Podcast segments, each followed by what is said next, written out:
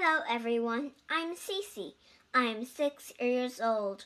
Welcome to the wonderful world of reading. In this, I can read Frog and Toad Are Friends. 4. A Swim. 大家好，我叫夏西西，我今年六岁。今天我给大家讲的故事叫《A Swim》。Toad and Frog went down the river. What a day for a swim! Said Frog. Yes, said Toad. I will go behind these rocks and put on my bathing suit. I don't wear a bathing suit, said Frog. Well, I do, said Toad. After I put on my bathing suit, you must not look at me until I get until I get into the water. Why not? asked Frog. Because I look funny in my bathing suit. That's why, said Toad. Frog closed his eyes when Toad came out from behind the rocks.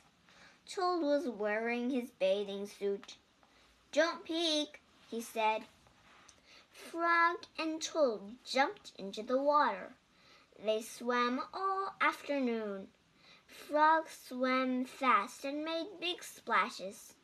Toad swam slowly and made smaller splashes. A turtle came along the river bank. Frog, tell that turtle to go away, said Toad. I don't want him to see me in my bathing suit when I come out of the river. Frog swam over to the turtle. Turtle, said Frog, you have to, you will have to go away. Why should I? asked the turtle. Because Toad thinks that he looks funny in his bathing suit, and he does not want you to see him, said Frog. Some lizards were sitting nearby. Does Toad really looks funny in his bathing suit? They asked. A snake crawled out of the grass. If Toad looks funny in his bathing suit, said the snake, then I for one want to see him. We want to see him too, said two dragonflies. Me too, said a field mouse. I have not seen anything funny in a long time. Frog swam, Frog swam back to Toad. I am sorry, Toad, he said. Everyone wants to see how you will look. Then I will stay right here until they go away, said Toad. The turtle and the lizards and the snake and the dragonflies and the field mouse all sat on the river bank. They they waited for Toad to come out of of the water. Please, cried Frog. Please go away. But no one went away. Toad was getting colder and colder. He was he was beginning to shiver and sneeze. I'll have to come out of the water, said Toad. I'm catching a cold. Toad climbed out of the river.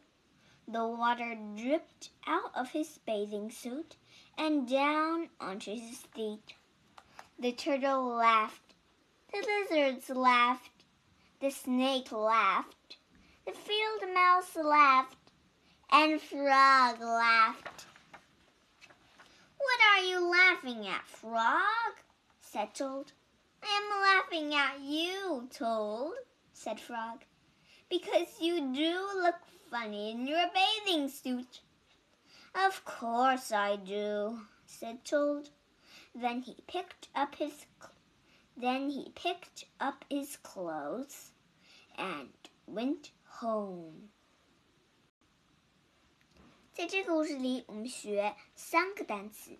第一个单词 suit，s u i t，suit 套装，游泳套装，bathing suit。第二个单词 peek，p e e k，peek，偷看，don't peek，别偷看哟。三个单词 sneeze，s n e e z e，sneeze，打喷嚏。